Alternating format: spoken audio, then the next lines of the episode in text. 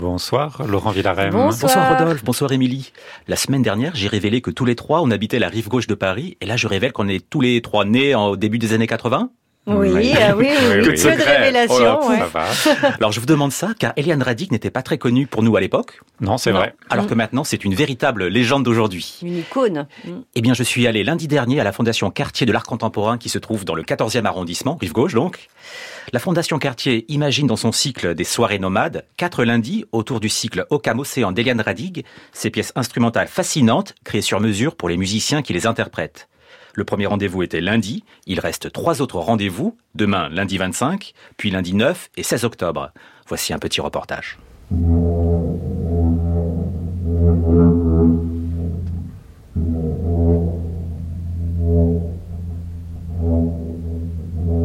Mélanie Alves de Souza, vous êtes la responsable de la programmation des soirées nomades de la Fondation Cartier pour l'art contemporain. Tout d'abord, quelle est la part de la musique contemporaine à la Fondation Cartier? Alors la Fondation Cartier, c'est des espaces d'exposition, mais c'est aussi donc les soirées nomades, un programme de, performance.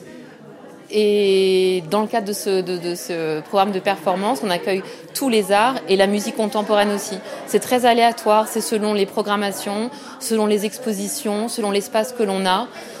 Donc c'est à part égale avec la danse, le théâtre, euh, le cinéma, la littérature, euh, la mode. Pourquoi avoir choisi Eliane Radig? Parce qu'on l'aime énormément, parce qu'on aime énormément sa musique. Euh, c'est la troisième fois qu'on accueille Eliane Radig aux soirées nomades. Elle a fait deux créations d'OCAM aux soirées nomades et ça faisait très longtemps qu'on avait envie de faire une rétrospective de ces OCAM. Faire une rétrospective, ça représentait euh, des heures et des heures de, de, de performances qu'on ne pouvait pas faire. Donc, euh, on a décidé de lui donner l'occasion de, de, six soirées.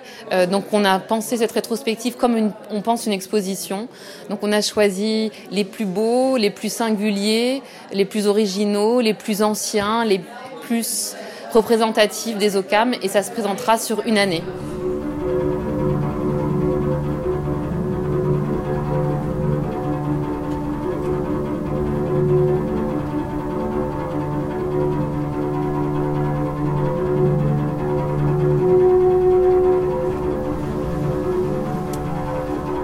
Robinson, comment vous présentez pour ce projet Ocam Océan? Vous êtes compositrice, amie, interprète, curatrice? Je suis d'abord amie, euh, amie en partenariat pour faire vivre cette musique. Et avec la fondation, on a un autre sort de partenariat extraordinaire. Donc l'idée, c'est de faire entendre ces musiques qui ne sont pas forcément jouées en France ou qui n'étaient pas entendues et de célébrer euh, le travail d'Eliane. Certaines pièces, donc la semaine prochaine, sont composées parce que maintenant on fait ça. C'est vrai que je joue aussi, mais comme ça fait partie de l'aventure, c'est normal qu'il y ait un peu tous ces, ces, casquettes. Il y a les séquences de Berriot au XXe siècle. Est-ce que vous pensez que les Ozokam Océan d'Eliane Radi sont un jalon majeur pour les interprètes d'aujourd'hui? Comme il n'y a pas des partitions, ça reste très individuel, c'est personnel. Donc à l'opposé de Berriot, où il y a plein de gens qui ont joué les, mêmes pièces, chacun à, sa façon. Mais ce qu'elle a fait, c'est non seulement révolutionnaire, très fort, mais c'est justement, comme vous dites, un jalon. C'est quelque chose qui va changer, je crois, la suite. Quand on entend les Océans des Radigues, on a l'impression d'entrer dans un océan Ça commence avec une suggestion de l'océan ou une suggestion d'une première fleuve. Et après, ça commence à rentrer en résonance. Et donc le cœur, autant que l'instrument, je dirais même euh, l'âme à l'intérieur, doit être en résonance, doit être en, mouvement. Carole Robinson, ma dernière question. Avez-vous quelque chose à dire à Eliane Radig pour la radio? Eliane Radig, on vous aime. Et vous êtes formidable et heureusement, tu es là. Et euh, quel bonheur d'avoir partagé cette aventure ensemble.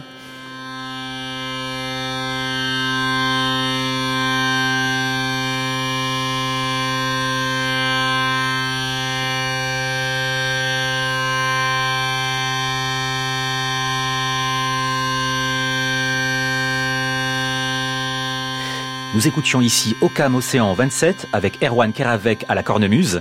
Ne manquez pas la fascinante musique d'Eliane Radig à la Fondation Cartier, les lundis 25 septembre, 9 et 16 octobre.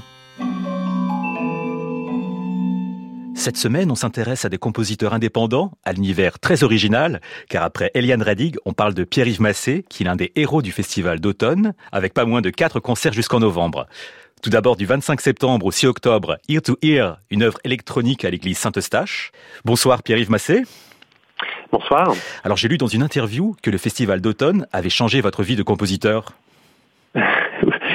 oui, oui, c'est vrai. Euh, ils sont pas si nombreux ces moments dans un parcours euh, créateur où ces moments dont on peut dire qu'il y a un avant et un après et, effectivement pour le festival d'automne c'est euh, depuis que le festival d'automne a commandé mes premières œuvres euh, ma musique est, euh, différente et ça m'a permis notamment de composer beaucoup plus pour le concert pour des ensembles et de, travailler vraiment l'écriture. Alors vous êtes également à la fête cette année. Déjà avec Ear to Ear qui est donné à partir de lundi à l'église Saint-Eustache. Alors est-ce qu'avec Ear to Ear vous avez fait un spectacle total? Pas, vraiment. Je, je, suis assez attaché au croisement entre les arts, mais j'ai pas vraiment de, de fantasme de, de, totalité ou de spectacle total. Ear to Ear, c'est une pièce euh, où tout est enregistré, donc il n'y a pas de présence. Euh, ce sont euh, seulement des haut-parleurs et un écran, si je puis dire. Et dans les haut-parleurs, ce qu'on entend, c'est avant tout des lectures d'un poème de, qui est vraiment à l'origine de l'œuvre. Ce poème, c'est The Wasteland de T.S. Eliot et on l'entend qui est lu euh, en anglais par dix personnes, des hommes, des femmes, un enfant, une personne âgée. Et ce sont ces voix qui fournissent toute la matière euh, de la, de la musique. Et euh, sur l'écran, on peut lire le même poème en synchronie avec les voix. Et le poème a été traduit spécialement pour l'occasion par le metteur en scène Joris Lacoste. Et il y a aussi une création de, d'Oscar Lozano, une création vidéo qui va donner vie et mettre en espace ce poème sur l'écran. Et j'ai aussi lu que c'était un hommage à Scott Walker, le mythique qu'on dire artiste pop et révolutionnaire oui, euh, Scott Walker, euh, vers la fin de sa vie, a, a, vraiment infléchi son esthétique vers quelque chose de très sombre et de très euh, très intense, et euh, c'était notamment sous l'influence de, de, ce poème de T.S. Eliot. Alors le Festival d'automne vous consacre trois autres concerts. Alors est-ce que vous pourriez nous dire un peu plus sur ces trois rendez-vous? Oui, euh, alors le 24 octobre euh, au Théâtre des Abbesses, il y a euh, un concert palimpseste avec multilatéral et métabole. Alors concert palimpseste parce qu'en fait je revisite des œuvres anciennes et notamment, et ça ça va vous intéresser, des virgules radiophoniques que j'avais composées pour l'émission de Gérard Pesson, Boudoir et autres en 2013. Euh, ensuite, le 15 octobre, au Théâtre du Châtelet, avec l'ensemble instant donné, ce sera un concert autour des relations entre musique écrite et tradition orale notamment la tradition catalane, puisqu'il y aura également une, une coble, un, ensemble de musique euh, traditionnelle catalane qui va interpréter des sardanes. Et on aura également une œuvre de Berriot une création d'Alessandro Bossetti. Et enfin, le 13 novembre, au Bouffe du Nord, on reprendra Ear to Ear, mais cette fois-ci en version euh, entre guillemets cinéma, c'est-à-dire avec un grand écran. Et euh, il y aura une création avec l'ensemble d'Edalus, euh, qui est une, une, pièce mixte pour euh, enregistrement de chants d'oiseaux et ensemble. Pierre-Yves Massé, est-ce que l'automne est votre saison préférée? J'ai l'impression que oui. Merci beaucoup. Je vous en prie, merci à vous.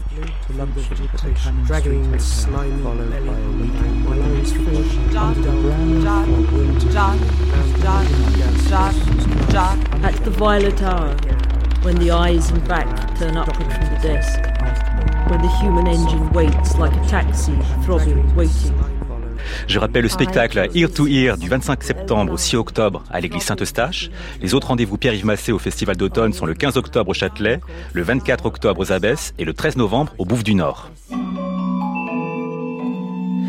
Pour finir, on va se demander comment vont les compositeurs et compositrices en cette rentrée 2023.